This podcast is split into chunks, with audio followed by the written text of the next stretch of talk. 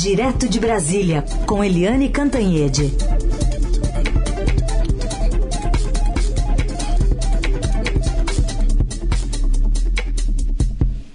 Tudo bem, Eli? Bom dia. Bom dia, Carolina Herculin. Bom dia, Bernardo. E bom dia, ouvintes. Eli, bom, vamos começar falando da parte de economia. Ontem a gente contou aqui para os nossos ouvintes, você também deixou um comentário gravado para, é, enfim, prepará-los né, para esses bastidores, para um pouco desses assuntos que você vai discorrer aqui para a gente, começando com essa questão envolvendo a insistência do presidente em falar sobre criticar, na verdade, as taxas de juros altos do Banco Central.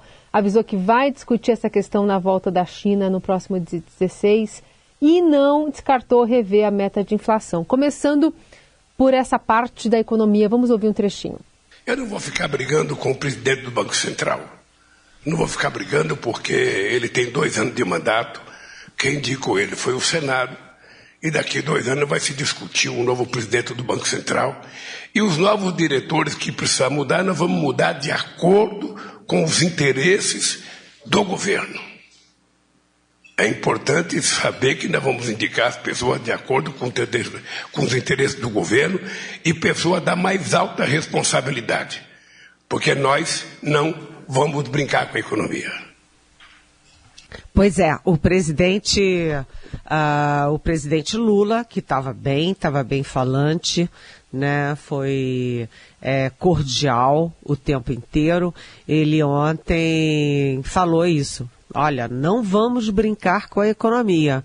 Mas ao mesmo tempo que ele disse isso, ele primeiro, uh, ele voltou a criticar a autonomia do Banco Central elegantemente, mas criticou, né, é, reclamou aí da taxa de juros, disse que com essa taxa de juros, essa taxa de juros é incompreensível, uh, porque, inclusive, segundo ele, uh, não há uma inflação de demanda, portanto não tem o menor sentido ter uma taxa de 13,75 por ano.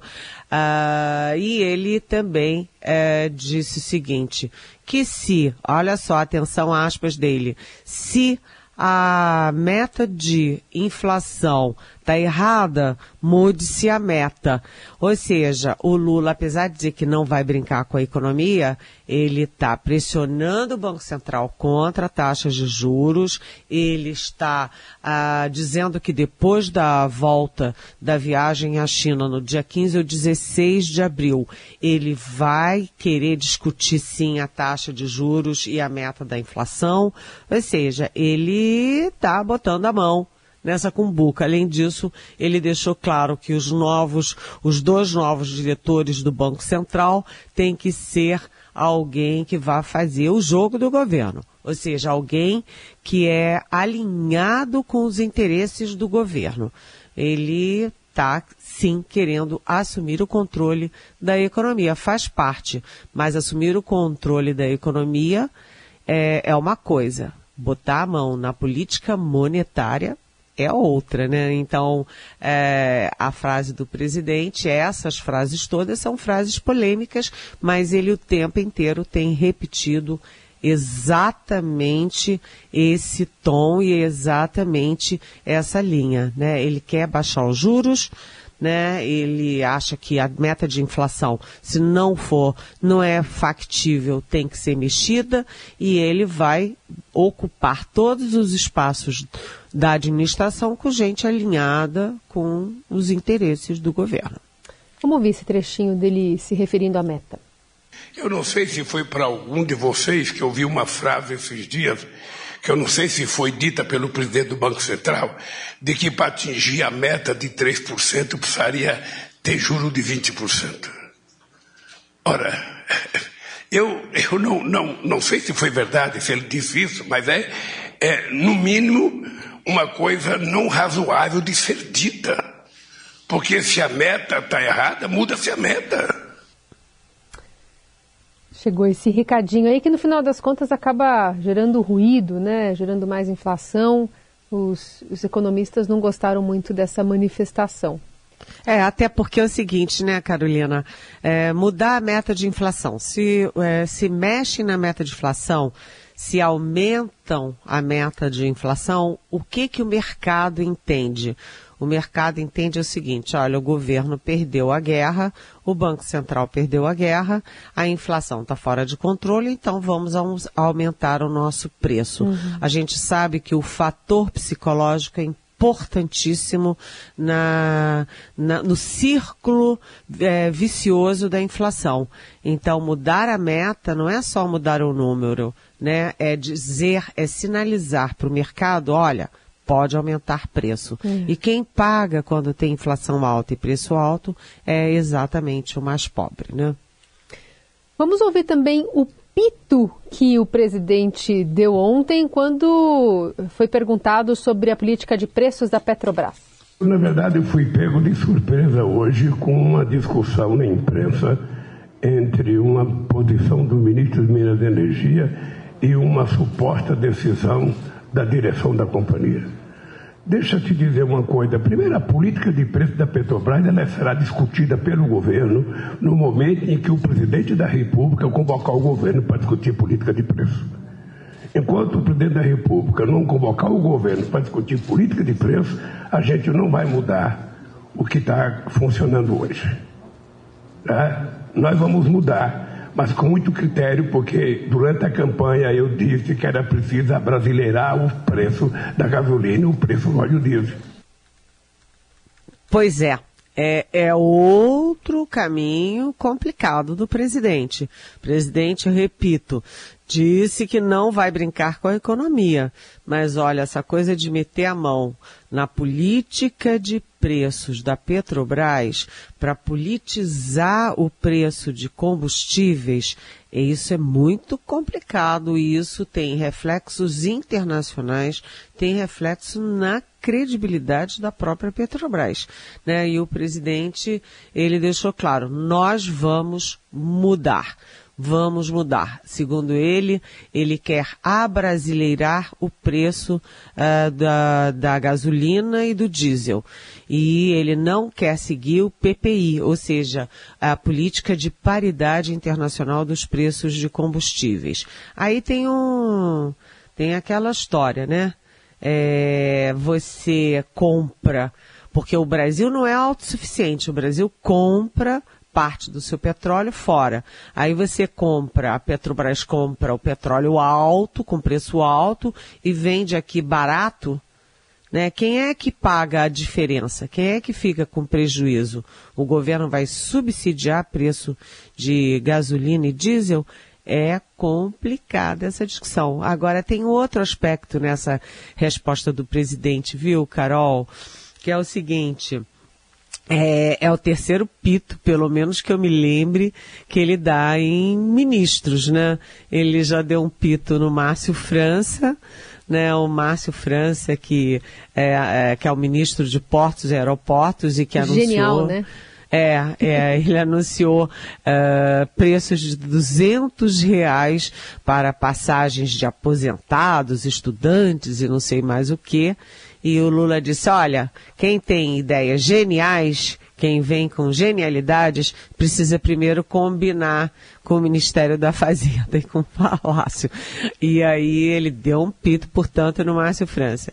Ele também deu um pito eh, no Carlos Lupe, que é o ministro da Previdência, que ah, baixou ah, simplesmente baixou, tchaf, os juros para o crédito consignado de aposentados, sem combinar com o Ministério da Fazenda, Casa Civil, enfim, presidente da República também levou um puxão de orelhas. E agora, esse puxão de orelhas é exatamente para o ministro de Minas e Energia, o Alexandre Silveira, que foi falar que iam mudar, sim, a paridade internacional do preço do petróleo, sem dizer como, quando, é, de que forma, né?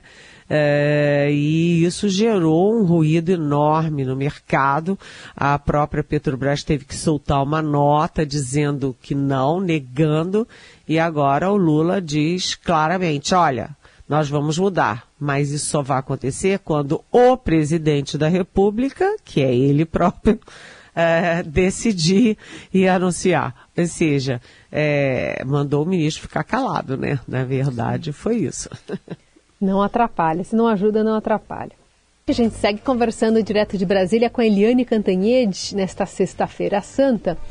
Liane, um dos assuntos também abordados nessa, nesse evento foi o próximo ministro do Supremo Tribunal Federal. Lula, ele negou ter definido um nome já, também não garantiu negro ou mulher nesse próximo posto. A gente ouve um trechinho da fala dele. Eu acho que tem muita gente precipitada. Primeiro porque quem escolhe sou eu. Eu não estou preocupado com a escolha. Eu lamento que o, o ministro Lewandowski tenha completado 75 anos e tenha tido que se aposentar.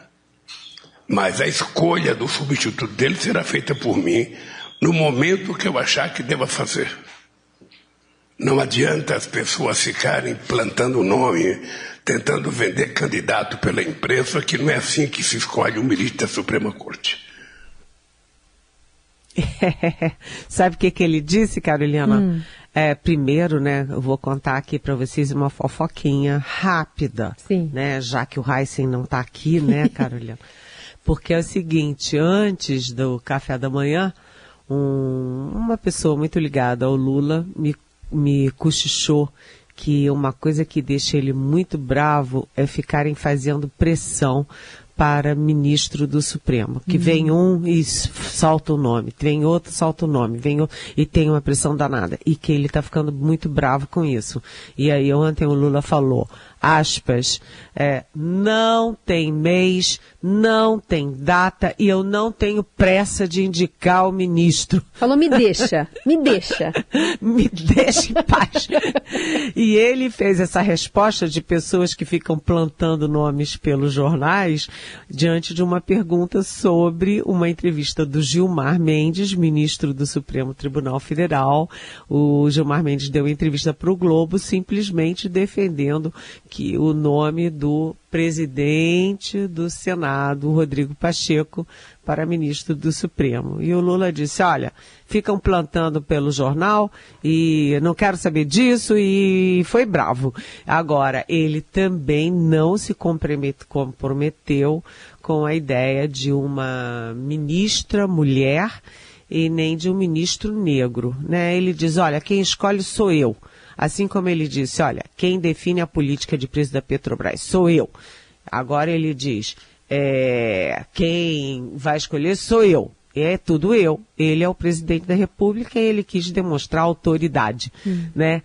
É, mas o fato é que ele foi bravo e ao não sinalizar uma mulher, um negro ou uma mulher negra para o Supremo, ele cria um, ele está chamando mais pressão. Por quê? Porque, Carolina, são 11 ministros no Supremo. Tem duas mulheres. Uma é a Rosa Weber e outra é a Carmen Lúcia. A Rosa Weber completa 75 esse ano, 75 anos esse ano, ela vai sair do Supremo. E aí, se ela sair e não vier uma outra mulher no lugar, vai ficar 10 a 1. 10 homens e uma única mulher, que é a Carmen Lúcia eu acho muito difícil o Lula escapar de anunciar uma mulher. Hum. Bom, Eliane, ontem também ficou é, evidente, mais uma vez, a vontade né, do, do, presidente de colocar o Brasil numa questão, uma visão de, de negociador, uma posição de negociador em relação ao conflito na Ucrânia. A gente vai ouvir um trechinho dessa fala de Lula é, sobre o fim da guerra. Vamos lá conversar com o Putin, vamos conversar com o Zelensky, vamos conversar com o Biden, vamos tentar ver se encontramos um grupo de pessoas, sabe, que não se conformem com a guerra. Não. Ele, inclusive, Carolina, sabe que ele, ele disse o seguinte, hum. Que a, a vontade dele é na volta da viagem à China, lá pelo 15, dia 15 e 16 de abril, que ele possa anunciar. Está criado o Clube da Paz para promover a paz entre a Rússia e a Ucrânia. É, o, essa foi a minha pergunta no café da manhã, exatamente. Uhum. O que que ele vai discutir, o que que ele pretende discutir com o Xi Jinping é, na China no dia 13, semana que vem, sobre a guerra da Ucrânia. E aí ele disse que já conversou com o Biden, já conversou com Scholz da Alemanha, com o Macron da França, com o Fernandes da Argentina, com o Zelensky da Ucrânia, com o Putin da Rússia. Né? Ontem ele também conversou com o primeiro-ministro do Japão e a pretensão do Lula é sim é, tentar atrair a China para uh, uma negociação de paz. E aí ele citou, além desses países, ele citou, por exemplo, a Índia e a Indonésia como parceiros para discutir a paz. Lembrando que Índia, Brasil, Rússia e a própria Índia são partes, não são membros dos BRICS.